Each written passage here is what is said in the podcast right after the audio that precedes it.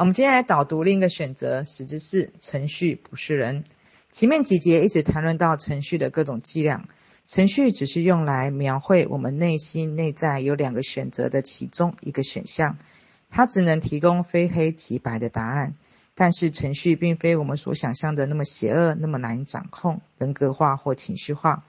为了描绘我们头脑中这个类似 AI 的输出，有时候因着语言的表达的需求，我会在本课程提到它的各种伎俩，以及各种需要被我们警醒的地方，还有它在我们内心各种制造对立、非黑即白的那一些角落。然而，我们无需评判程序、害怕程序或对立程序，因为无论害怕、评判、对立程序的，还是程序。程序只是我们头脑中那个先声夺人的声音和选择。它什么都不是，但如果你不了解它，什么都会被它扭曲。我们不需要去高估它，因为它只是一个选择。如果没有你的跟随，它什么都不是，也无法造成任何的影响。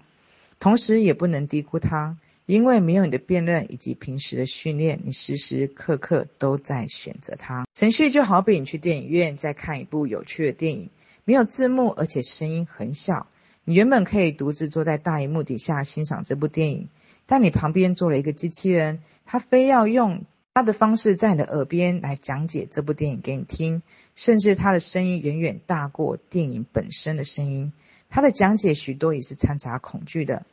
而本课程只是告诉你，你现在看电影的那些片段或内容，并不是电影要表达的，而是源自于你旁边的机器人所诠释给你的角度带来的感受。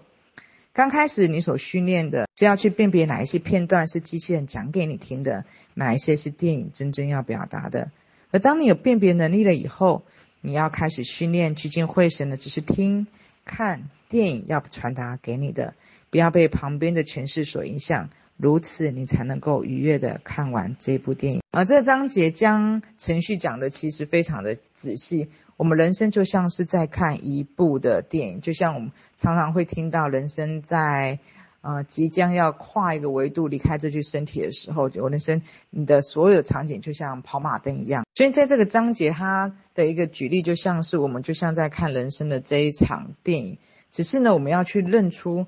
我们旁边还有一个像我们现在最近很流行的 ChatGPT。我觉得很有趣是，其实在这一部这个。文章还没出来之前，其实 ChatGPT 还没有出来，所以现在 ChatGPT 出来之后，我们就可以更清晰的去知道这里面所说的程序是怎么一回事了。所以，我们就像在看了我们人生的这一场电影，同时是主角，同时我们也会看到我们旁边还有一个像 AI 机器人一样，不断的在诉说很多的恐惧，比较狭隘的一个解读。那我们做的，首先第一个，我们要认出。我们也要认出这是一部电影，再来认出哦，原来旁边还有一个 AI 机器人，不断的用恐惧的方式在不断的在讲解我们眼前的这一些画面。这是我们要去看到这个解读，原来它只是一个解读，而我们还有另外一个解读，是我们可以去去看到一个更高、更宽广的一个视野去看这个电影，或者是这个电影它本身这个剧情。